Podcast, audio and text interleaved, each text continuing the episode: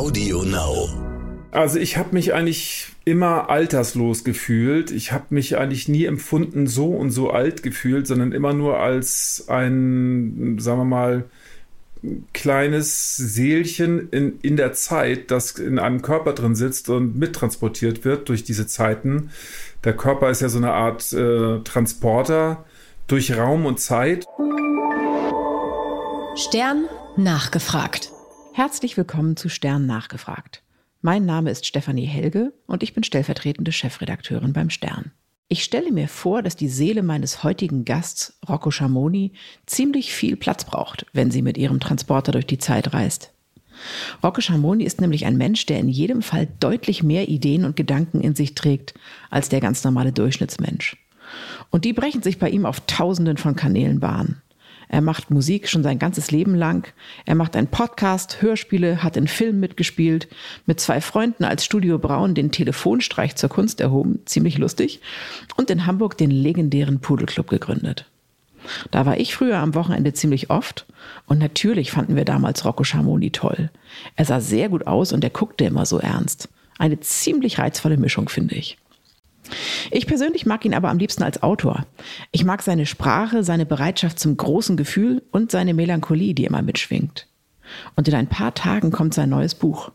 Ich freue mich, dass ich heute mit ihm sprechen kann. Guten Morgen, Rocco Schamoni. Guten Morgen. In ein paar Tagen kommt ja Ihr neues Buch raus. Es heißt Der Jäger und sein Meister und erzählt die Lebensgeschichte des Künstlers und Stimmimitators Heino Jäger. Der wird jetzt vielen Leuten überhaupt gar kein Begriff sein. Können Sie ganz kurz erzählen, wer das war? Ja, ich tue mich immer sehr schwer, bei Heino Jäger in kurzen Worten auf, zum, auf den Punkt zu kommen. Ähm, das ist ein, ich versuch's mal. Das ist ein 60er und 70er Jahre Künstler gewesen, der ähm, als Maler, Zeichner und ja im allerweitesten Sinne als Satiriker gearbeitet hat und ähm, der sehr, sehr, sehr speziellen Humor gehabt hat. Also der vielleicht am allerersten Vorgänger von so jemand wie Helge Schneider hätte sein können, wenn es den damals schon gegeben hätte. Ja. Und äh, der aber dann in den 90er Jahren an seiner Durchlässigkeit, an, an seiner seelischen Durchlässigkeit, äh, wenn man so will, äh, vor die Hunde gegangen ist, dann in, in, in verschiedene Heime gekommen ist und dort auch gestorben ist. Wie haben Sie diese Figur gefunden? Äh, vor vielen Jahren ist mein damaliger Produzent Ulf Krüger auf mich zugekommen und hat mir gesagt, als wir gerade eine neue Platte aufnehmen wollten mit Popsongs, hör dir mal diese Platte hier an. Gab mir so eine Weißpressung, wo kein Cover drum war. Ja. Und da waren, da waren vier sehr merkwürdige Hörspiele drauf, ohne Poenten, ohne, ohne den klassischen deutschen Fernsehhumor zu bedienen. Und das hat mir so gefallen, dass ich bei der Nachfrage dann, als ich begriff, dass es Heino Jäger ist, mich mehr reinge äh, reingedreht habe in das Thema und dann diese, diesen ganzen irren Kosmos entdeckt habe, der für mich ganz bedeutsam ist und wo dann jetzt eine, eine Trilogie literarisch draus wird. Das heißt, da kommt noch eins, weil es ist ja jetzt ihr zweites Buch, das ähm, so ähm, äh, biografisch von einem Leben in den 60er, 70ern so auf Hamburg St. Pauli von Figuren erzählt. Das heißt, es kommt noch was Drittes da? Genau, es ist ein drittes geplant und das erste Buch, was Große Freiheit hieß, war, wenn man so will, eigentlich nur ein Vorbereitungsbuch für das zweite, jetzt kommende Der Jäger und sein Meister. Denn eigentlich wollte ich immer nur ein Buch über Heino Jäger schreiben und ich brauchte aber den Umweg über Wolli Köhler, um überhaupt auf Heino Jäger kommen zu können. Und warum haben Sie da mit Wolli Köhler angefangen? Na, so ungefähr vor acht Jahren. Ich habe Wolli Köhler kennengelernt, um mit ihm über Heino Jäger zu reden. Ich wollte ihn äh, interviewen und er sollte mir erzählen, was war denn Heino Jäger für ein Typ. Und dann erzählte Wolli sehr viel über Heino Jäger, aber noch viel mehr über sich selber. Und das war so interessant, dass ich äh, nicht umhin konnte, weil ich so wahnsinnig viel Material hatte, erstmal das niederzuschreiben. Und auf einmal war das Buch über Wolli fertig und über Heino hatte ich noch keine einzige Seite. Und dann haben wir halt das Wolli-Buch rausgebracht, weil dem Verlag das gut gefallen hat. Und das Heine-Buch kommt jetzt als zweites raus. Okay. Können Sie verraten, wer der dritte wird oder ist das äh, noch äh, Work in Progress? Das ist noch nicht ganz klar. Also der Kernstamm der Protagonisten steht. Das sind auf jeden Fall Wolli Köhler, Heino Jäger, Hubert Fichte, der damals sehr berühmte Hamburger Schriftsteller und der Boxprinz Norbert Gruppe. und diese vier Leute werden im Zentrum stehen. Wo der Schwerpunkt hinfällt, das wird sich beim Schreiben nachher äh, zeigen. Die Figuren haben ja ein Eigenleben und drängeln sich auch selber in den Vordergrund. Mal sehen, wer sich da am ehesten behaupten kann. Okay. Ähm, woran, also was fasziniert Sie so an dieser 60er, 70er Jahre Hamburg-St. Pauli-Zeit? Also diese, diese Trilogie, die ich da rausgebracht haben werde, wird der eins dann mal Freaks Trilogie heißen. Da geht es also um, um Leute, die es heutzutage nicht mehr gibt. In den 60ern, 70ern und auch in den 80ern gab es in Hamburg im Straßenleben, aber auch auf dem Land auch immer noch äh, merkwürdig aussehende, sich äh, unangepasst benehmende, äh, andersartige Leute, die man damals Freaks genannt hat. Ja. Und eigentlich war mein Versuch, über diesen, über diese, über diesen Menschenschlag zu schreiben, den man heutzutage in Hamburg im Alltag normalerweise kaum noch antrifft, der in den 60ern, 70ern ganz groß war und dann aber auf eine komische Art und Weise im Konformismus verschwunden ist. Und ich glaube Sie wirklich, es gibt solche Freaks gar nicht mehr. Also äh, oder sind die nicht mehr so anerkannt, als dass man sagt, na, die sind eben ein bisschen anders, sondern die werden so äh, also ich sag mal jetzt Querdenker zum Beispiel, ja, da könnte man ja auch bei dem einen oder anderen sagen, das ist halt einfach ein Freak. Das kann ich jetzt nicht sagen, weil ich in meinem Bekanntenkreis keine Querdenker habe. ähm, also wenn ich mich durch Hamburg bewege und einmal durch die Stadt laufe, dann sieht das Straßenbild, wenn man die Menschen betrachtet, meiner Ansicht nach komplett anders aus als in den 70er und 80er Jahren, äh, weil die Leute eben sehr viel angepasster aussehen und sich meistens auch so verhalten. Mhm. Äh, Querdenkertum gibt's bestimmt. Das würde ich aber nicht gleichschalten mit Freaktum. Freaktum war äh, zu dem Zeitpunkt damals eher äh, verortet in einem komplett a-bürgerlichen Verhalten. Das hatte dann auch viel häufig zu tun mit so einem äh, Öko-Hintergrund oder mit einem politischen Hintergrund, der quasi also im anarchistischen an, anzusiedeln war und so. Diese Art von Freaks meine ich, die es mhm. damals gegeben hat, die auch, wie gesagt, sehr anders aussahen als man heutzutage kann man es kaum noch erkennen, weil sich alle gleich kleiden und wenn dahinter ja, eine stimmt. außergewöhnliche Aussage steht, dann äh, ist sie zumindest der Person nicht anzusehen, sondern vielleicht im Gespräch anzumerken. Mhm. Und äh, ja, um diesen Schlag von Menschen ging es mir. Ähm, wenn man äh, die Bücher liest, hat man das Gefühl, dass das Leben, das die Figuren geführt haben, auch ein ganz schön toughes war. Ja, also auf der einen Seite klar irgendwie auch so schillernd, aber auf der anderen Seite halt wahnsinnig brutal. War es früher aus Ihrer Sicht brutaler oder glamouröser auf dem Hamburger Kiez? Ähm, das ist schwer einzuschätzen, denn ich weiß nicht, wie die hm, Benimmregeln beziehungsweise die Ahndungsregeln auf dem Kiez mittlerweile sind. Also so dem Vernehmen nach. Ich habe mir das ja auch ein bisschen in der Jetztzeit angeguckt. Es ist eben weniger brutal, als es früher war. Ähm, das müsste man im, im, im, Vergleich von Zeitzeugen mal genau geschildert bekommen. Das, da bin ich mir nicht ganz ganz, ganz sicher. Ich glaube, dass es mhm. heutzutage nicht mehr so brutal ist, wie es früher mal gewesen ist.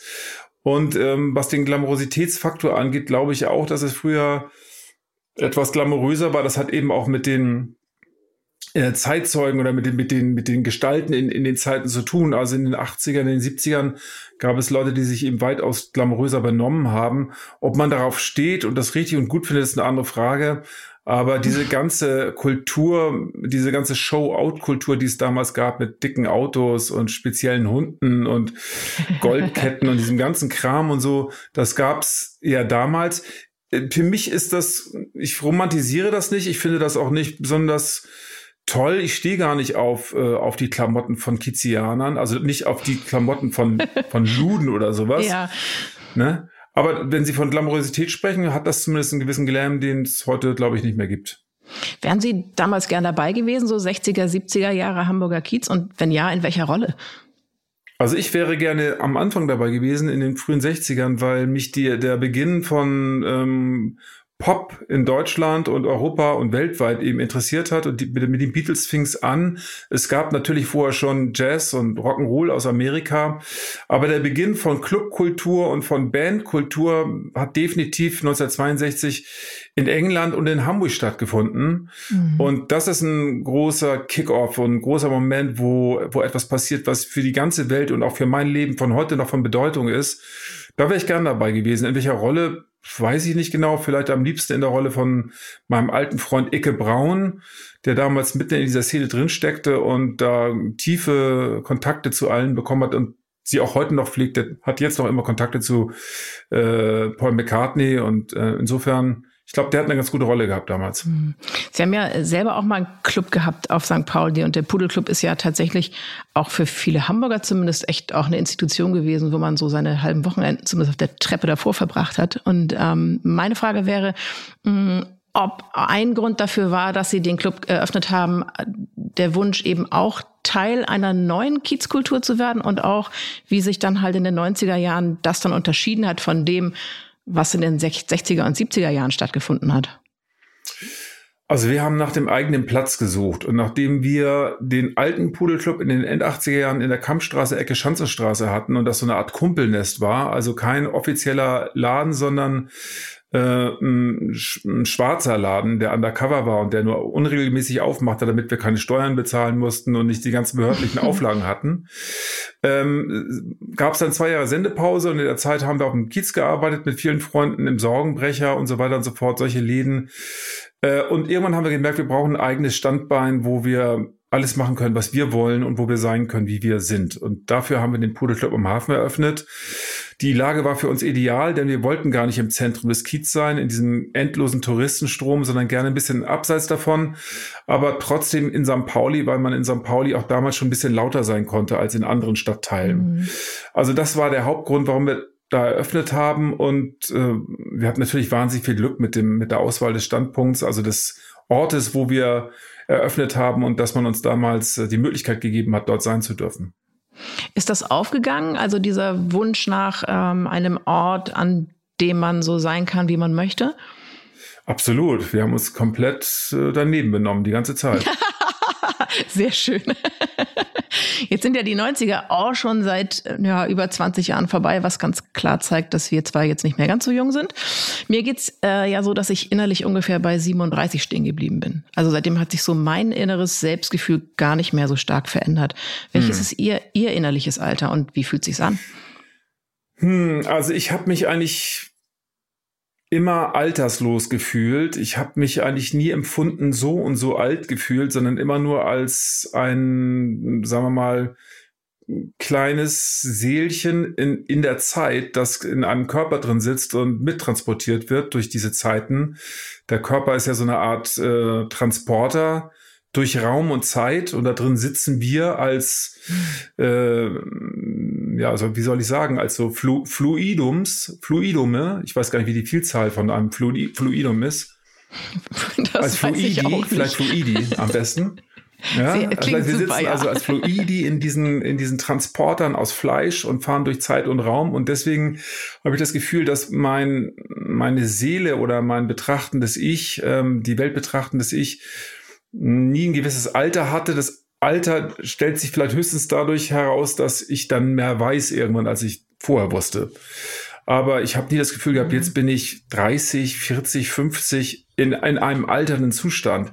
Wenn ich diese, wenn ich den, wenn ich den Blick vom Alter wegnehme, bin ich völlig altersfrei. Mhm. Das heißt, dass, dass Sie jetzt auch kein, also kein Problem mit dem Älterwerden haben. Also Sie können eigentlich gut damit umgehen, dass sozusagen die Hülle ältert, altert. Äh, ich habe den gleichen, das gleiche Problem, das alle haben, die sich im Spiegel erblicken, wenn sie äh, keine 35 Jahre alt mehr sind oder 40. Das Problem ist, glaube ich, bei allen ähnlich. Und äh, manchmal gefällt mir das überhaupt nicht, was ich sehe. Manchmal denke ich so, ja, das ist der Stand der Dinge und da kann man nicht dran vorbei. Äh, aber in meinem in meiner Weltbetrachtung, wenn ich jetzt gerade keinen Spiegel vor mir oder um mich herum habe, und meistens ist das glücklicherweise so der Fall, spielt das also keine Rolle. Mhm. Also das heißt, ähm, dass diese, ich sage jetzt mal, diese, dieses Fluidum oder so, wie Sie es genannt haben, dass diese innere Reise ähm, Sie ja dann auch ein bisschen frei macht davon, was jemand von außen in Sie reininterpretiert, weil er sie sieht. Das ist natürlich was anderes. Man wird ja häufig angesprochen von der reflektierenden Welt auf das Alter, wie sie das jetzt gerade mit mir tun. Und das ist, ähm, dann geht es um etwas, was für mich persönlich gar nicht bedeutsam ist. Also der eine Punkt ist eben dieses Sprechen mit der Welt übers Alter. Aber der entscheidendere Punkt ist, den Verfall des eigenen Körpers zu spüren, indem man mhm. einfach Probleme bekommt, die mannigfaltiger Natur sind. Die Füße sind morgens steif und sowas, ne?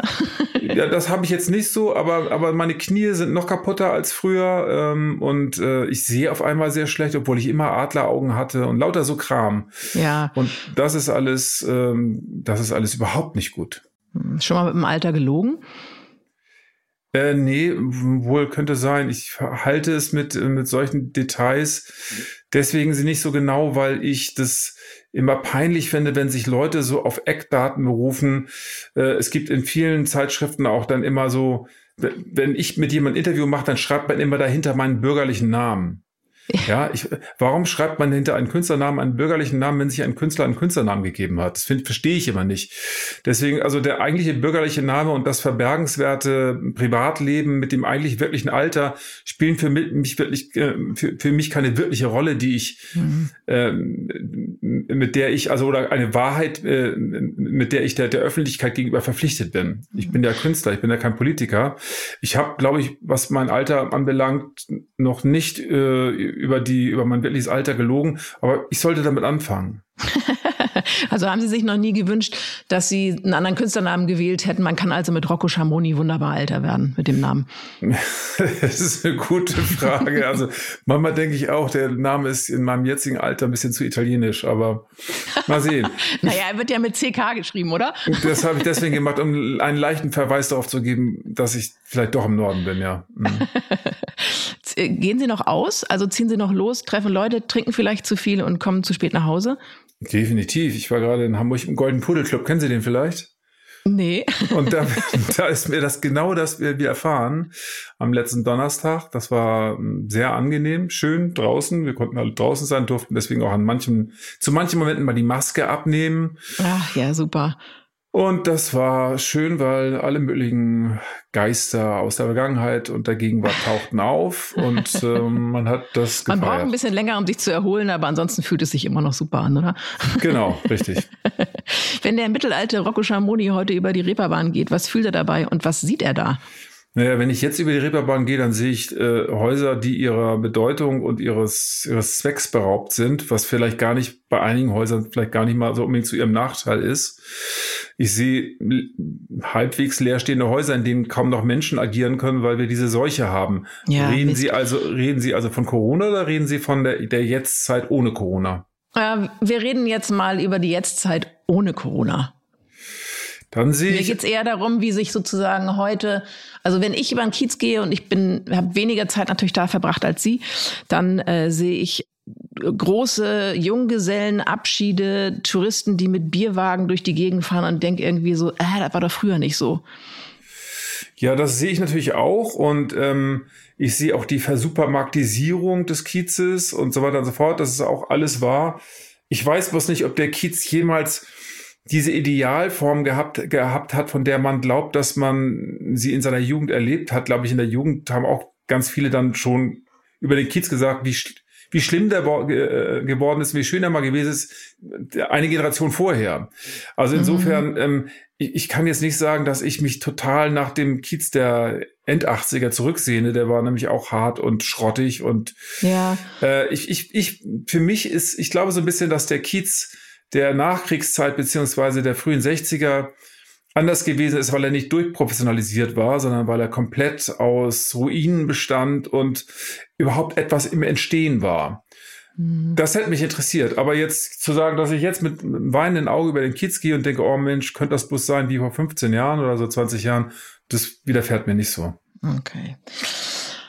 Kleiner Themenwechsel. Am Anfang Ihres Buchs gibt es eine Passage, wo Sie vom Tod Ihres Vaters erzählen. Und es gab ja auch ein Album vor zwei Jahren, wo Sie sich mit seinem Tod auseinandergesetzt haben. Und ich würde gern wissen, wie der Tod Ihrer Eltern oder Ihres Vaters Ihr Gefühl fürs Leben verändert hat. Das ist eine schwierige Frage. Also abgesehen von der großen Verletzung, die da stattfindet, weil man äh, natürlich in seinen Urfesten erschüttert wird und in die erste Range dann nach vorne treten muss. Mhm. Ähm, ist das, also ich, ich konnte dem im ersten Moment wenig Positives bei äh, abgewinnen. Ähm, ganz viele Fragen werden eben nie wieder beantwortet werden, sondern man ist, ist auf einmal allein dieser, dieser, dieser Faden, diese Schnur ist abgeschnitten. Ähm, ob man daraus einen entscheidenden Entwicklungsschritt dann nach macht, kann ich jetzt gar nicht so sagen. Also ich kann nicht sagen, dass es mir nach einem Jahr dann auf einmal bedeutsam besser ging und ich auf einmal gemerkt habe, gelernt habe, Punkt, Punkt, Punkt. Aha, ja. das ist der Kern der, der, des, äh, des, der Lebenslehre, die ich aus dem Tod meines Vaters ziehen kann. Eher nicht. äh, man lernt vielleicht eher leichter Abschied zu nehmen. Denn je mehr Leute sterben, nahe Leute, die um einen rum sind, desto weniger verzweifelt wird man darüber, weil man begreift, dass das der Lauf der Dinge ist und ähm, dass noch viele andere gehen werden um einen herum und dass man dann irgendwann selber geht. Meine Großmutter hat mal zu mir gesagt, da sterben so viele Leute bei mir, da war sie schon über 80, die sterben fast jede Woche. Ich gehe schon mal gar nicht mehr zu den Beerdigungen hin und ich kann, ich bin auch gar nicht mehr traurig. Das schaffe ich gar nicht mehr. Sonst müsste ich ja durchgehend traurig sein. Hm, ganz das, klug eigentlich, oder? Ja, ja, das ist, das ist, die Welt löst sich auf. Mit jeder Person, die geht, gibt es ein neues Loch in der Welt. Und mhm. die Welt, die ganze Welt löst sich auf. Überall verschwinden so kleine Blasen von Menschen. Einige sind näher, andere sind ferner. Die ganze Welt gerät langsam in Fransen und am Ende zerplatzt man selber wie so eine kleine Seifenblase. Mhm. Das ist der Lauf der Dinge und darüber muss man sich im Klaren sein. Und vielleicht muss man diese seelische oder emotionale Abtrocknung erfahren, damit man es aushalten kann, weil es ja sonst quasi unvorstellbar ist. Mhm. Sie haben anfangs gesagt, dass äh, ein gewisser Fluss auch an Informationen ja abgeschnitten wird, wenn die Eltern sterben. Ähm, haben Sie es geschafft, alle Fragen zu stellen, die Sie gern beantwortet gehabt hätten? Oder wäre das, was man, etwas, was man so sagen kann, was die Menschen, deren Eltern noch leben, vielleicht tun sollten, reden? Das, da, davon gehe ich fest aus. Also ich habe natürlich nicht alle Fragen gestellt und ganz viele sind mir siedend heißt im Nachhinein eingefallen und einige habe ich auch verschoben, weil ich dachte, ich könnte sie später mir beantworten lassen, weil sie mir zu peinlich oder zu, zu intim waren oder so. Ja. Und insofern bleibt eine große Kiste von unbeantworteten Fragen zurück und einige davon sind auch wirklich wichtig und die wird man nie wieder geklärt bekommen, äh, weil man nicht gefragt hat. Deswegen kann ich nur sagen, mhm. äh, schreibt euch eure Fragen auf und stellt sie rechtzeitig. Denn es gibt äh, einige Zeitzeugen, die äh, darüber Bescheid wissen, andere nicht. Und die Eltern wissen über das eigene Leben sehr viel, zumindest über den Beginn. Und diese Fragen sollte man rechtzeitig loswerden, weil die kann man, die kann man sonst nie wieder klären. Mhm. Die meisten Leute, und Sie beschreiben das ja auch so ein bisschen, beschäftigen sich eigentlich auch erst mit ihrem eigenen Tod, wenn eben die Eltern gehen, weil man so der Nächste ist, der so in die Reihe kommt. Ähm, wie, wie schauen Sie auf den Tod? Ist das was, was Ihnen Angst macht oder ein Zustand, der eben einfach nur so ein Endpunkt ist? Ähm, wie würden Sie das definieren? Tja, auch das ist wieder eine äh, Frage, wo wir jetzt vier Stunden lang dran verbringen könnten, das ist, ähm, das, die zu beantworten. Da gibt's ja, gibt's ja verschiedenste Aspekte, den spirituellen Aspekt, ähm, den philosophischen Aspekt, den körperlichen, physikalischen Aspekt.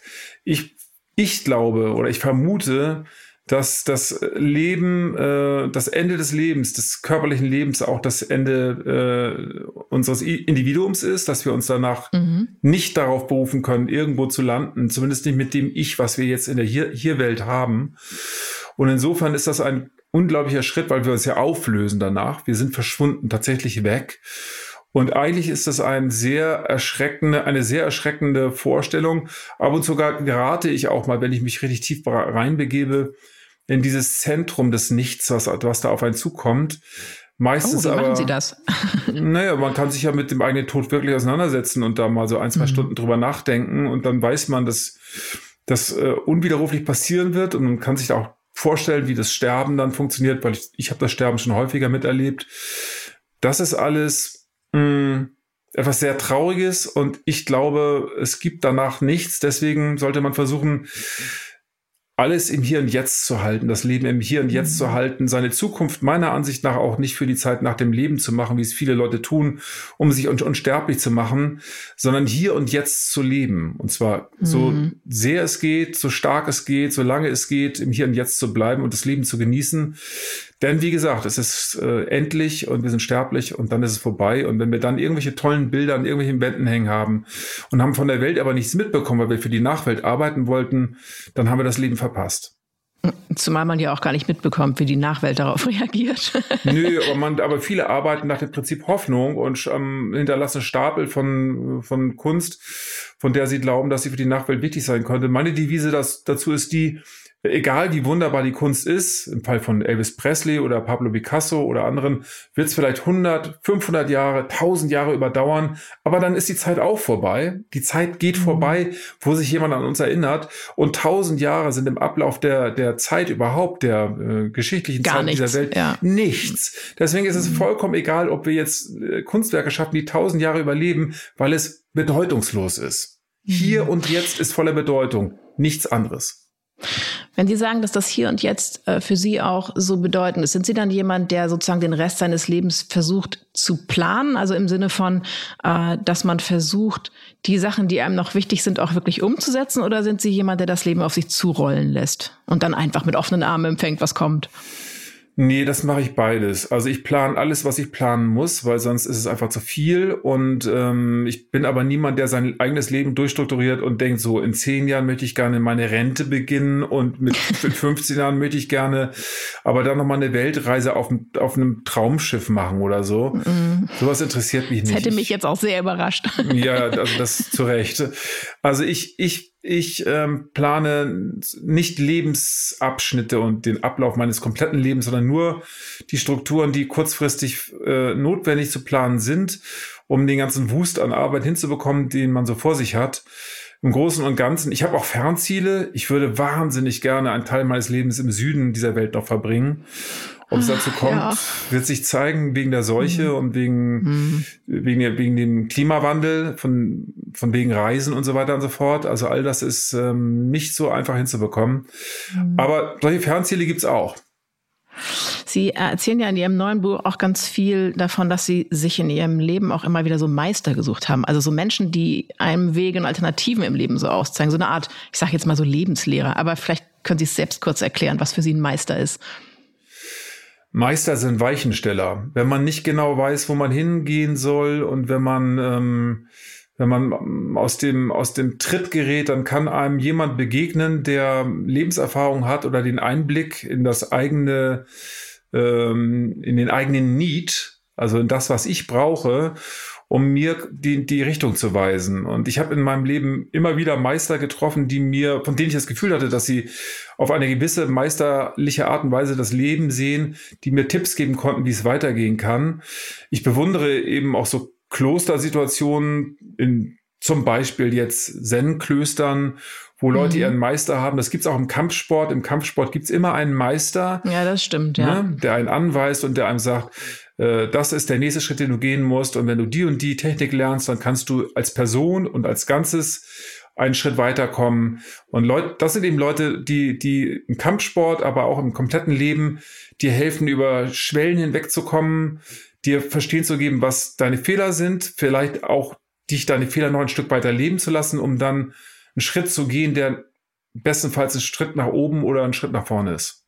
Hm, gilt das auch heute noch? Also gibt es für Sie noch immer Meister immer, oder ähm, immer. Meister man werden, aufzusuchen? Nein, Meister werden immer kommen. Es wird immer ein, ein Meister oder eine Meisterin kommen. Ich habe auch viele Meisterinnen getroffen und ähm, es wird immer jemand kommen, der in einem Bereich, wo man nicht damit gerechnet hat, weil man ihn nicht kennt, weil man ihn arroganterweise vernachlä vernachlässigt hat, zu einem sagt, hast du, hast du das mal bedacht oder denk doch mal, was damit ist oder mit dem und dem mhm. Punkt oder was kannst du damit eigentlich anfangen? Jemand von irgendwoher, das kann sogar ein Kind sein, es kann ein, ein zehnjähriges Mädchen sein, das mir den Tipp gibt, die als Meisterin mir in den Weg gestellt wurde oder meine, mein, mein, mein, meine Suche bemerkt hat und mich darauf aufmerksam äh, macht. Lustig, man denkt so im Kopf immer, so ein äh, Meister müsste älter sein als man selber, aber ist offenbar nicht so.